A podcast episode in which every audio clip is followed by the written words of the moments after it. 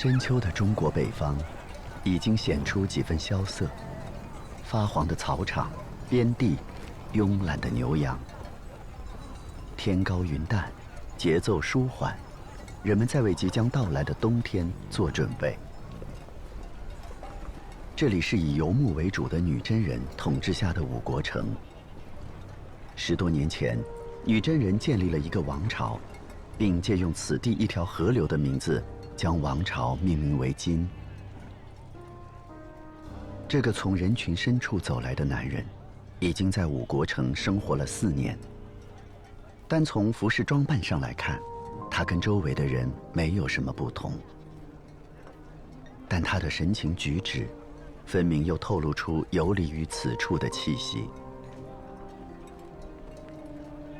北境之地生活寒苦，所有人都忙于生存。没有人介意他是谁，他在想什么，他从哪里来，要往哪里去。他叫赵吉，来自千里之外的中原城市开封。那里是一座繁华的都市，他在那里生活了四十五年。但是，他可能再也回不去了。他的人生经历了很多，但此刻。过去岁月里的荣耀、屈辱，似乎都已被深深埋在了心底。他竭力想忘记过去，但每每不经意间的回首，就会让他失神。那些来自他家乡的美丽服饰，那些自信而骄傲的神采，都会刺痛他的内心。年少时。他很喜欢南唐后主李煜。春花秋月何时了？往事知多少？小楼昨夜又东风。故国不堪回首月明中。一百多年前，李煜为自己写下的这首词，仿佛也是为身处五国城的赵佶而写的。他想念他的故乡，想念那些。如梦幻一般美好，但再也无法重来的昨天。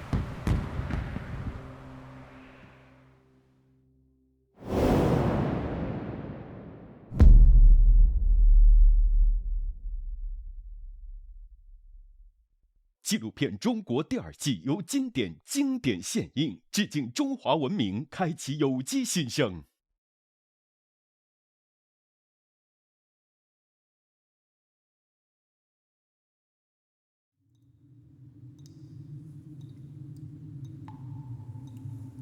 赵佶曾经是北宋的皇帝，后世更熟悉他的庙号宋徽宗。公元一一二六年，在他禅位给儿子几个月后，靖康元年的正月，金朝大军南下渡过黄河，直逼北宋的都城开封。经过将近一年的艰难守卫，在冬天来临的时候，金军攻进开封城。他们在城中洗劫了整整三个月。公元一一二七年，金人押运了一千零五十辆车的财宝和书籍，准备北返。已成为俘虏的赵佶和儿子宋钦宗赵桓被要求换上普通百姓的衣服，随大军一同离开京城。临行那一天，赵佶对着皇宫和祖先宗庙的方向跪拜辞行。伏地后，悲痛欲绝，甚至无法起身。他们一路向北，走走停停。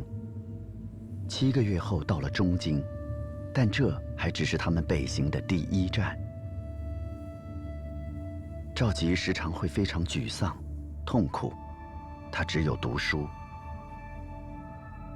他看了一些历史书，以前他并不喜欢读史。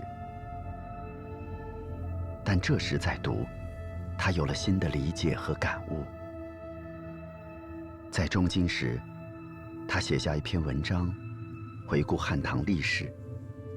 他反复说：“伟大的帝王要使人民安居乐业，但是也要注意与北方邻国的关系，这或许就是他对自己帝王生涯的总结和反思。只是，他还有重新来过的机会吗？天遥地远，万水千山，知他故宫何处？怎不思量？除梦里，有时曾去。的确，也只有在梦里，才能回到他的故宫，他的大宋。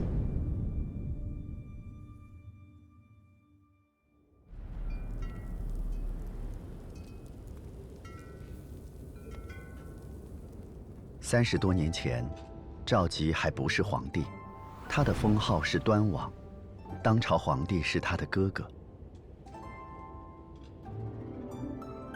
在唐帝国崩溃后，中国大地上出现了后世称之为五代十国的混乱局面。几十年时间，分裂与战乱不断。赵佶的先祖赵匡胤，则在这场乱局中崛起，建立了宋朝。经历了一百三十多年，六位皇帝的经营之后，端王赵佶生活的宋朝，正处在一片欣欣向荣之中。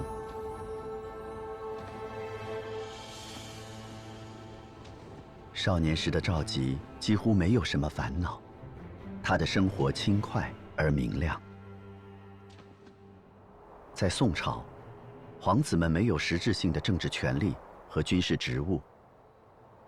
他们被赐予充足的俸禄与所有象征性的特权，只管纵情享受生活就好。前提是，他们没有想当皇帝的野心。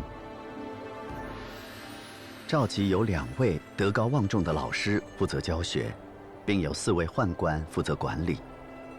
教材中有孔子、孟子的儒家经典，也有法家著作。他的老师也会给他讲授历史。比如秦始皇、隋炀帝的故事，并告诫他，挥霍无度导致亡国。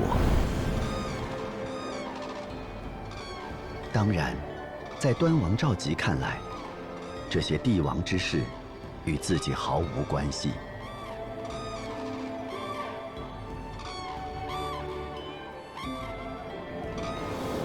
他感兴趣的是艺术，对此他有极高的天赋。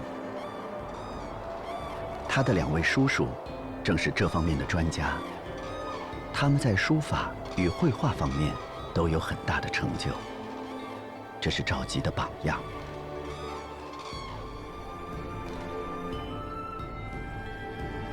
他的人生大概率就应该像他的叔叔们一样，神游在浪漫的艺术世界里，想象和创造出各种美的事物。尽情挥洒，精彩飞扬的一生。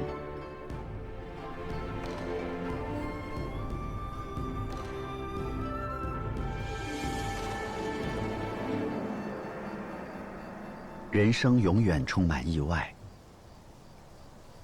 公元一一零零年，皇帝突然病故，没有子嗣，继承人只能在五位弟弟中产生。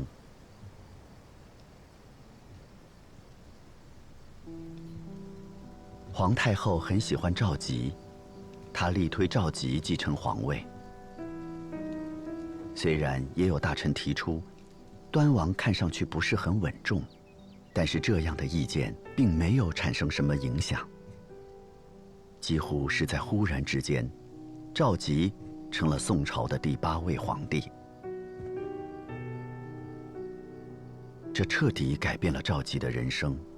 假如皇位由其他兄弟继承，他就可以继续过去的生活。但既然这个结果无法改变，赵佶想要做个好皇帝。其实，皇位只是命运对他的一次戏弄。在他出生前，父亲宋神宗为让王朝变得更加强大，重用宰相王安石推行新政，史称西宁新法。从科举考试到平民百姓的差役，改革涉及方方面面。但新政的推行遭遇了巨大阻力，朝中大臣因此分成守旧派和改革派。赵佶刚登上皇位，就定下一个任务，他要改变这样的派系斗争。显然，他低估了其中难度。他太年轻了，也太天真了。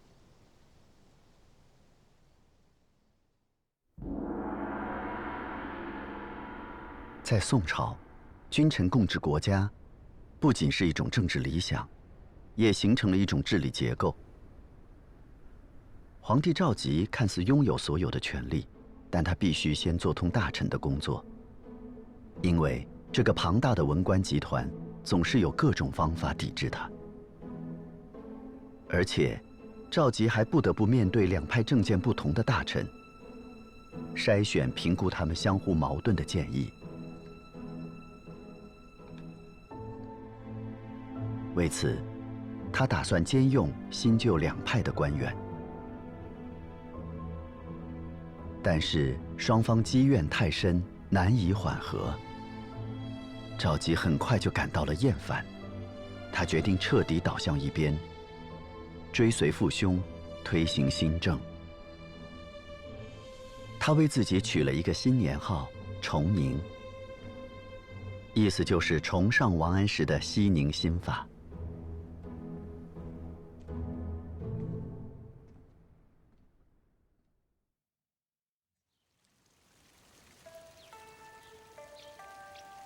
也是在崇宁元年的春天，赵佶启用了一个同样支持新法、同样擅长书画、也更懂他的大臣。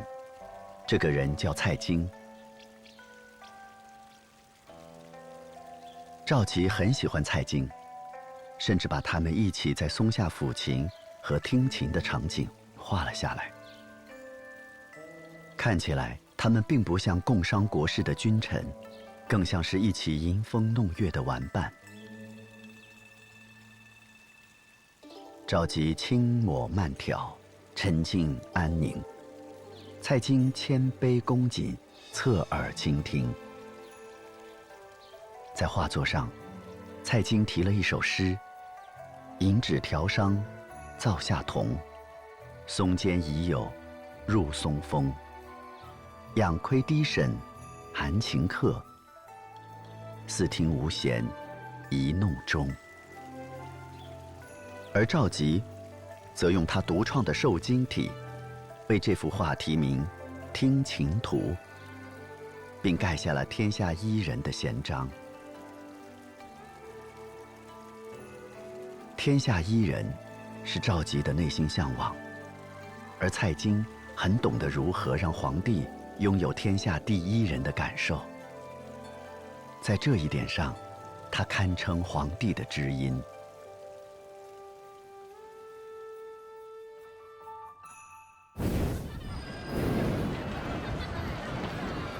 不仅仅蔡京懂赵佶，蔡京的儿子也很懂。他对皇帝说：“所谓国君，当以四海为家，太平为余。岁月能有几何？”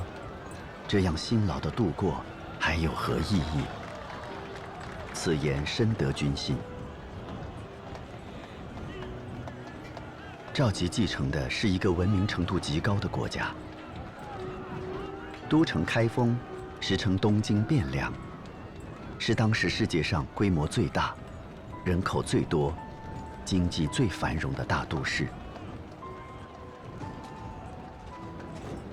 到了赵佶的时代，东京已经跟数百年后的现代城市几乎没什么两样。街道巷口不再有栅栏，人们可以畅行在京城的各个角落。临街的房子也都去除围墙，成了开门迎客的商铺、酒店、饭馆。商家挂出的广告牌琳琅满目，街边。还有做各种生意的小摊贩。宋朝或许是中国历史上最重视商业的朝代。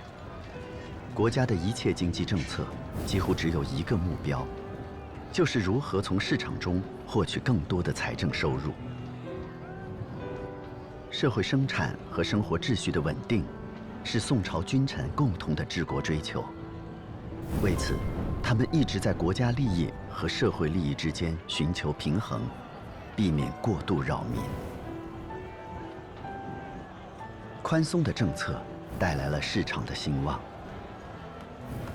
东京是宋朝最发达的一个商业中心，城内的大酒楼不胜枚举，据记载有正店七十二户，此外不能遍数。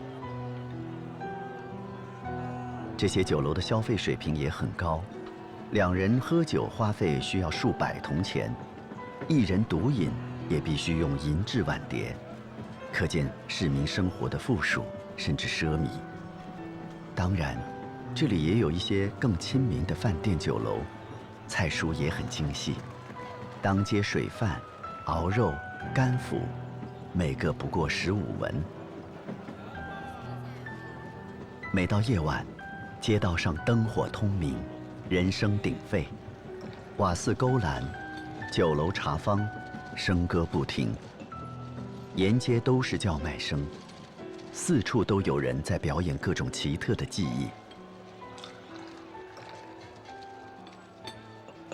唐帝国时期的九小时宵禁政策，此时也松弛下来，甚至名存实亡。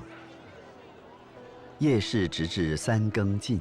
才五更又复开张，耍闹去处通宵不绝。据说夜市的喧闹和乐声能传到十余里外。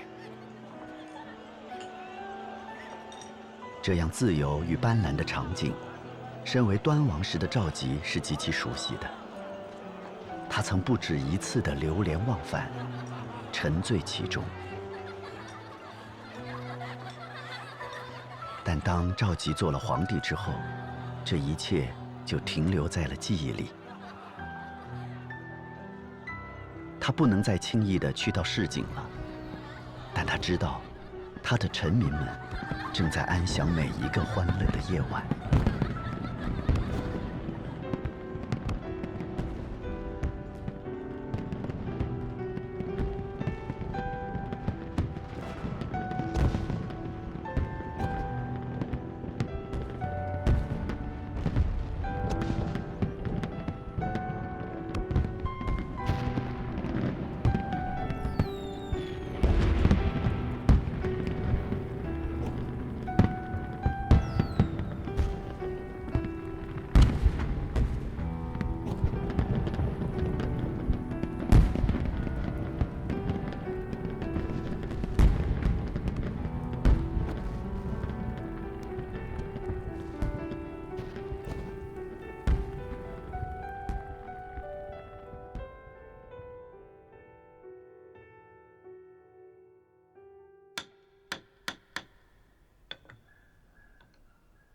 丰城的盎然生机，被一位叫孟元老的人记录下来。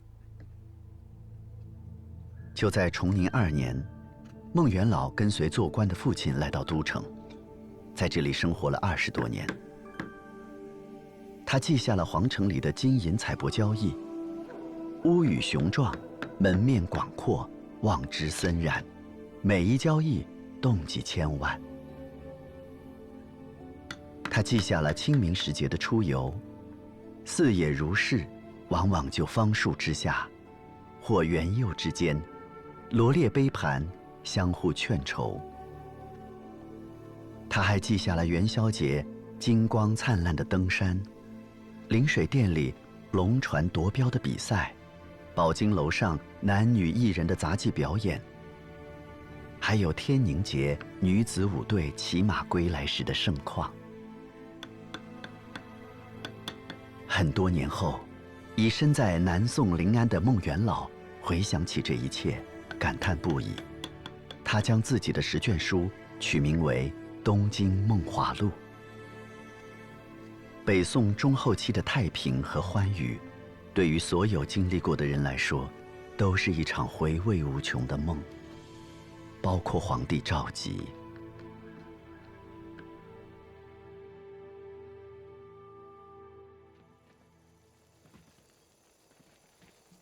宋代的饮食已经发展到了和今天相当接近的程度，煎、炒、烹、炸、煮、制、烤、蒸，无一不有。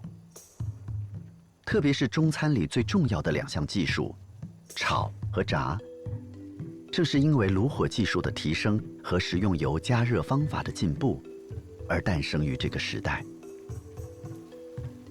甚至，宋代还有了送餐服务。深宫里的皇帝，也可以借此享用人间烟火，与民同乐。但世界永远不止一面，有人锦衣玉食，有人依然饥馑贫困。商业的繁茂促进了大宋的文明，也因此拉大了社会收入的分化。赵佶想让普天下的臣民。都能分享到一个好皇帝创造的幸福时代。登基两年后，他就开始强力推行一套社会福利政策，要求各州县都建立为穷人看病的安济坊，在全国建立居养院，为那些无法维持生计的老人、孤儿、弃儿提供食品、衣服和住处。他还创建了陋泽园，用来安葬城市里的穷人。设立这些类似于现代社会中的养老院、孤儿院、残疾人福利院、公立医院、公墓的机构，所表达出的对底层百姓的关怀，在中国古代历史中是绝无仅有的。这或许是赵佶作为一个艺术家内心的悲悯。他是个天生敏感的人，对自己治下的山川大地和民间疾苦，他有细致而丰富的情感体察。但作为帝王，这或许还远远不够。就在他当朝期间，粮价上涨，通货膨胀，导致平民不断增多。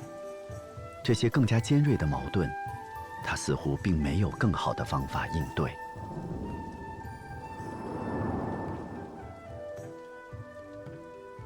尽管如此，年轻的赵佶一直很勤勉。他接手的是当时世界上最富有和最先进的国家。他完全有理由相信，天下一人的梦想定会成真。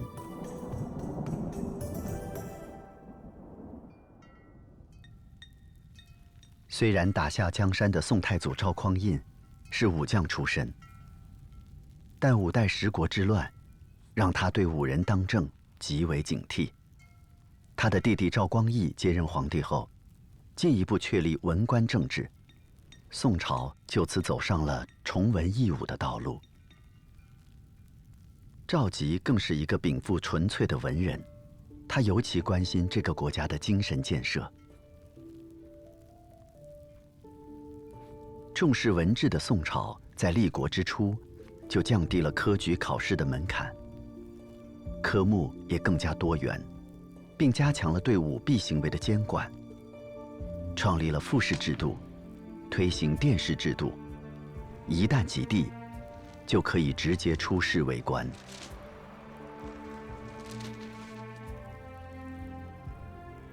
王安石新法中的一个重要部分就是教育，他建议医学、算学等技术课程要在国子监的管理下进行。目的是提高专业化教育的标准，吸引更优秀的人才。赵佶在此基础上，推出了更加雄心勃勃，也更加系统的学校制度。园林设计、建筑、音乐、诗歌、图书编撰、印刷术等等专业都被纳入。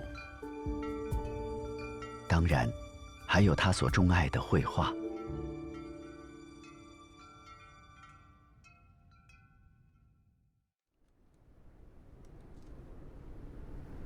赵佶想要把所见所想的一切美好，都绘成图画，传于后世。他设立并亲自掌管翰林图画院，招收了一批隐藏于民间的英才。其中有一个十多岁的青年学生，名叫王希孟。进入翰林画院后，王希孟仿佛进入了一个梦幻般的世界。宫廷里有数不清的历代画作珍品，他第一次有机会如此近距离的观看，并细细品味和临摹，那是皇帝赵佶的收藏。他也可以反复练习绘画技巧，画院会为他不限量地提供昂贵的颜料以及丝帛、屏风和装裱材料。更重要的是。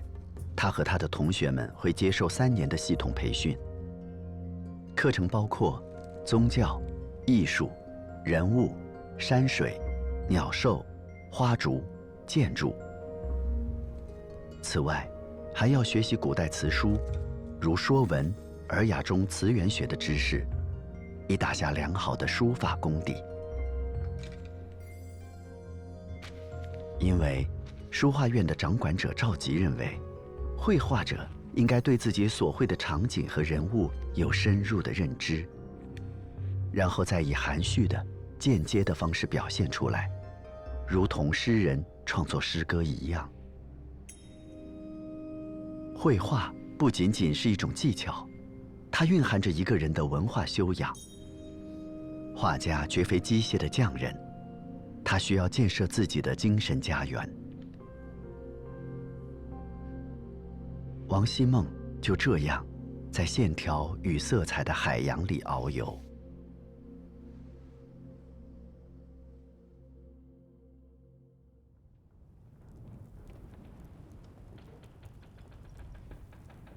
后世对这位画家几乎一无所知。关于王希孟的唯一信息，源自蔡京在他画作上的几句题跋，大意是。王希孟，十八岁，曾经是画院的学生，毕业后被分配到文书库工作。在此期间，多次向皇帝献画。虽然赵佶对他的绘画水平并不太满意，但念其勤奋刻苦，坚持不懈，认为其性可教，尚有慧根，决定亲自加以指点。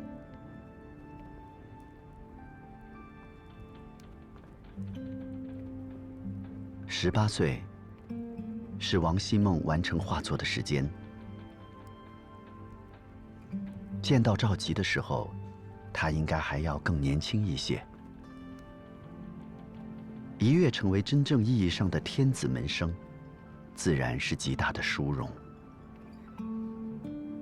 但对于一个艺术家来说，能有机缘投身一次全情的创作，更是命运莫大的眷顾。赵佶发现了王希孟的天赋，王希孟听懂了赵佶的梦想。历史给了这对君臣，或者说师徒，一个相互成就的机会。赵佶希望王希孟绘制出一幅前所未有的画作。在这幅画中，既要有北方山水的雄奇巍峨。浩荡无边，也要有江南仙境般的云雾明蒙、小桥流水，更要有人在画中游。这幅画还应该有音乐一般的动人旋律，以及世人不曾领略过的色彩。它是赵佶想象中的大宋气象，它将是壮丽的，也是细致的，是写意的。也是写实的，是绚烂的，也是古朴的。这样的画存在吗？后世并不清楚赵佶究竟传授给了王希孟什么，但一定不止于笔墨技法。毫无疑问，他将自己清晰的艺术主张完全的赋予了这个学生。他的审美，他的态度，他的眼界。和他极致的追求，正是这幅画作的灵魂。并没有经过太久的等待，半年后，公元一一一三年四月，一幅十二米长的巨作完成了。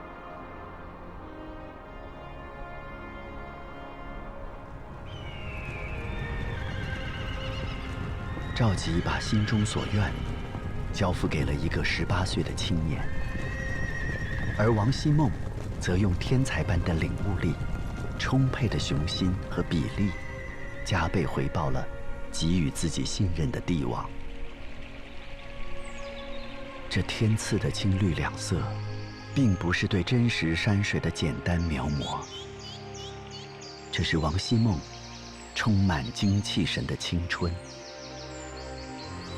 更是赵佶心中的无限江山，跨越千年，依然美得光芒万丈。它是献给一个时代的，又是万古长存的。这幅画被后人命名为《千里江山图》。只是，画中有江山，江山真如画吗？此后，历史中不再有王希孟的任何记载，他也不再有其他画作传世。他如同谜一般的出现，又消失了，似乎他来这人间一趟，全部的意义只在于这一幅画。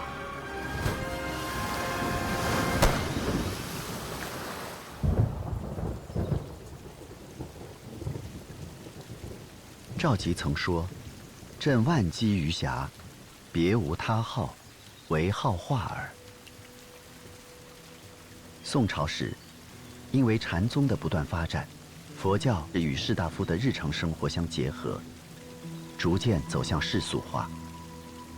而赵佶本人则对道教更为推崇。无论佛教禅宗还是道教，都侧重于心性修养的内省。宋的美学风格即源此而来。一定程度上，宋代继承了魏晋风骨，更多寄情于山高水长、云淡风轻。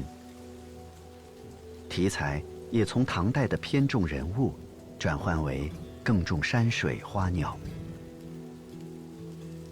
中国美术最具代表性的山水画自此开始形成特色，并逐步走向全盛。在画院里，赵佶经常给学生们开题考试。有一次，他要求用“竹索桥边卖酒家”一句来作画。最让他满意的答卷是：画中没有酒馆，只有一根挑起酒帘的竹梢，在竹林掩映下若隐若现。还有一次，题目是“踏花归去马蹄香”。用视觉表现香气是个难题，但有一位学生画了几只蝴蝶，飞舞着追逐马蹄。赵佶喜欢这种高级的趣味，能以诗入画，把思想转融为画的意境。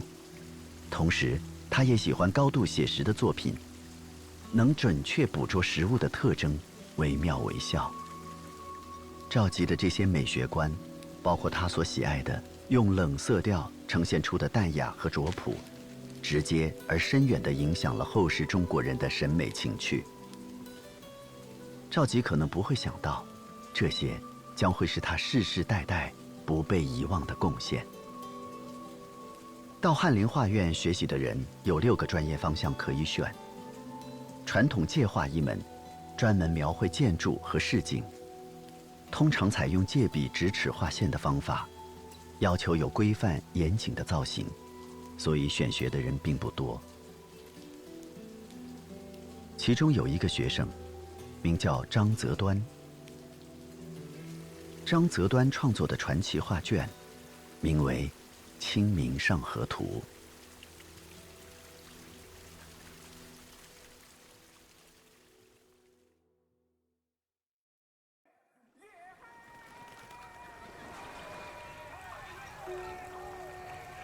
徐徐展开画面，生动的气息迎面而来。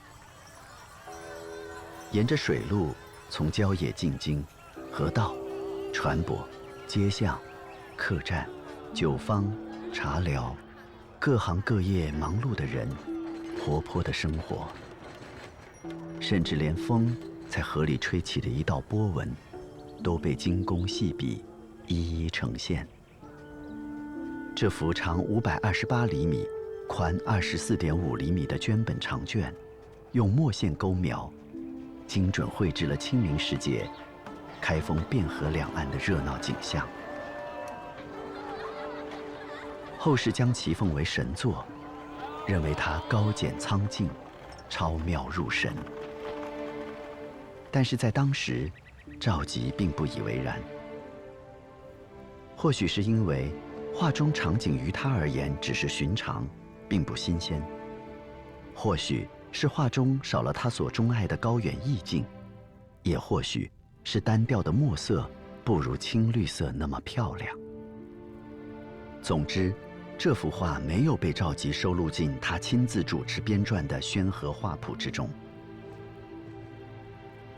而后人却得以从《清明上河图》中观察到历史的细节。品读出当时的文化，感受到人的精神气质。绘画不仅仅是一门艺术，更是一个时代留给后世最直接的印记。据说不久之后，张择端就病逝了。跟王希孟相似，张择端的身世也扑朔迷离。生卒年代不详，平生际遇不详。关于他的历史记载，只有寥寥几十字的孤证。但他把宋代的样貌，永远的留了下来。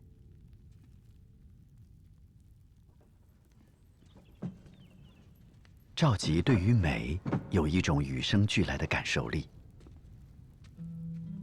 据说他曾经做过一个梦，梦中。大雨刚毕，天际出现一抹从未见过的色彩，美得动人心魄。睡醒后，他下旨命令工匠烧制一件瓷器，要求只有一个，就是拥有雨过天晴、云破处的颜色。赵佶为这个颜色取名“天青色”。这个不可能完成的任务。被交付给了河南汝州的匠人。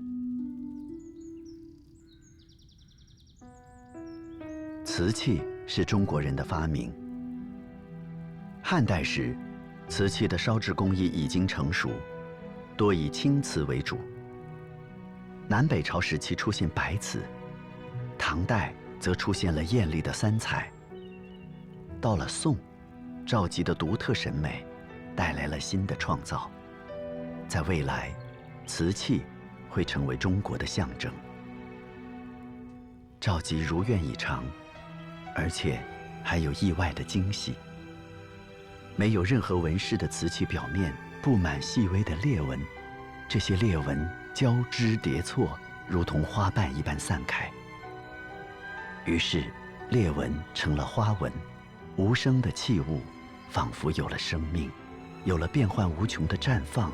以及绽放时的声响，本是烧制过程中无意的缺陷，却变成了无法复制的美。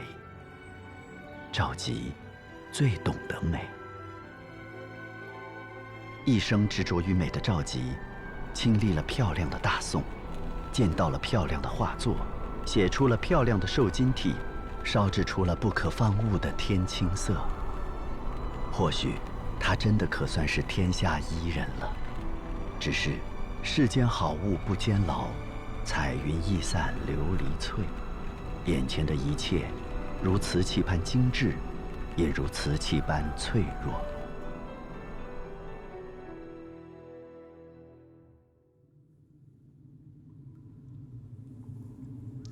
在美梦中惊醒，是极痛苦的。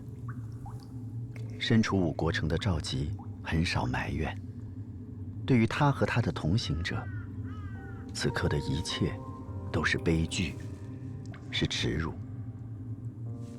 一旦把痛苦说出来，似乎就是在推卸责任，指责旁人。赵姬不想这样，这个结果只能由他自己来承担。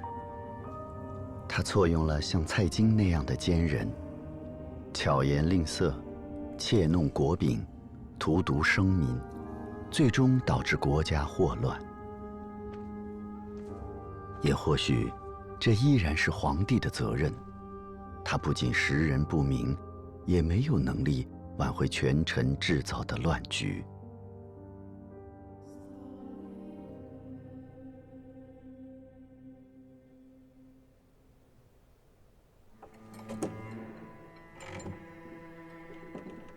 皇帝难做，不仅仅赵佶是这样。宋代的开国皇帝赵匡胤也不止一次的发出这样的感叹。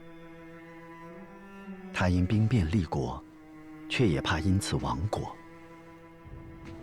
他曾说：“一旦发生兵变，自己再想做个庶民都不可能了。”这句话对于赵佶来说，好像一句预言。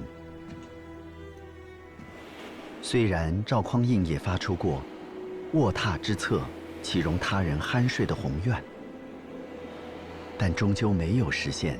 天下一家的大统，强干弱枝，重文轻武，守内虚外，成为他的继任者宋太宗赵光义的实际国策，并一直延续。宋朝的北方是契丹人的辽国，西面是党项人的西夏国，西南方是段氏家族的大理国。最大的危险。始终来自北方。宋辽之间打了二十五年仗后，坐下来和谈，约为兄弟之国。这个被称为澶渊之盟的约定，带来了一百年的和平。但这一百年，也让双方的战斗力都大为削弱。所以，当女真人崛起后，一切都不一样了。他们先灭辽，成立金国，稍作休整后，公元一一二六年，女真人打到了开封。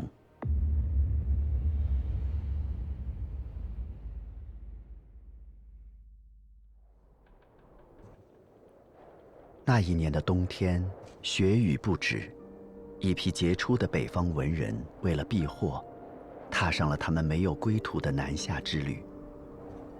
其中就包括词人李清照。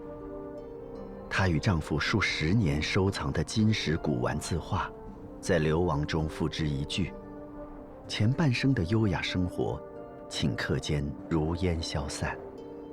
突如其来的厄运，撕裂了时代，也撕裂了人心。李清照清新婉约的词风，从那一年开始，变得凄苦悲凉。寻寻觅觅，冷冷清清，凄凄惨惨，戚戚。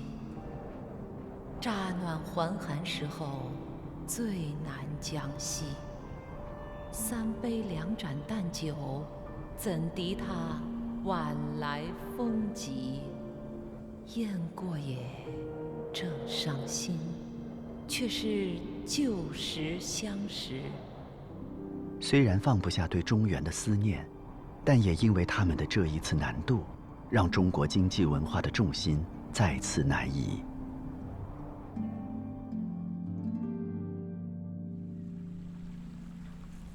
北行途中，赵佶依然尽力保持着尊严。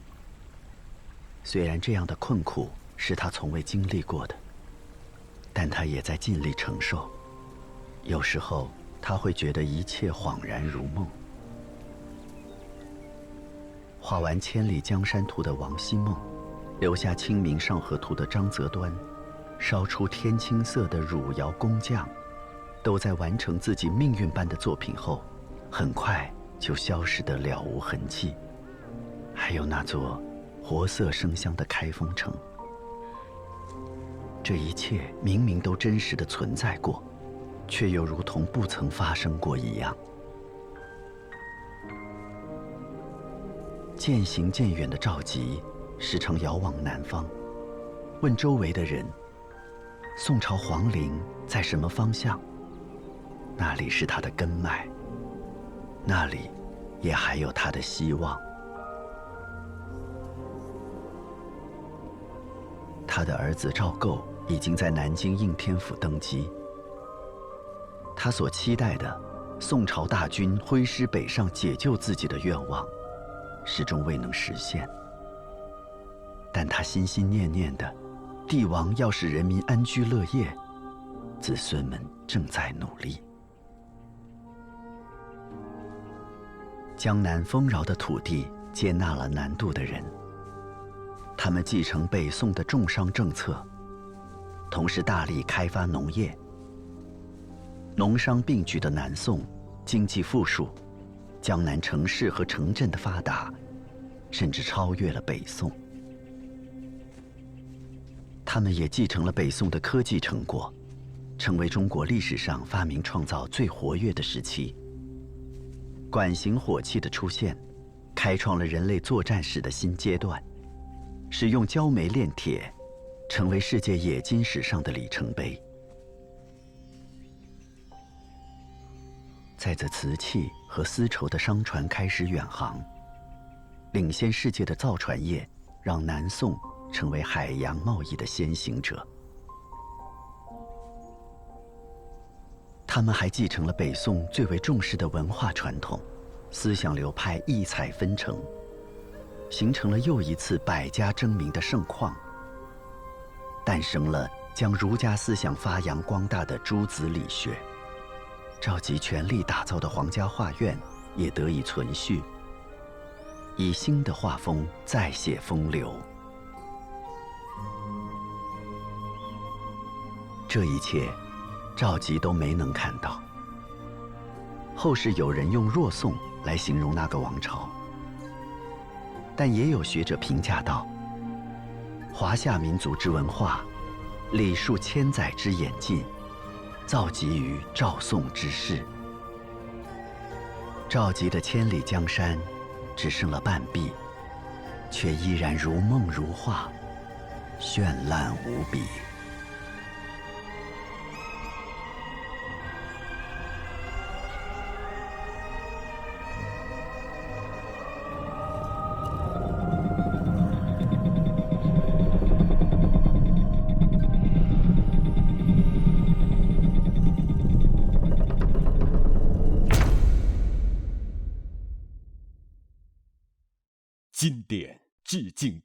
华文明，开启有机新生。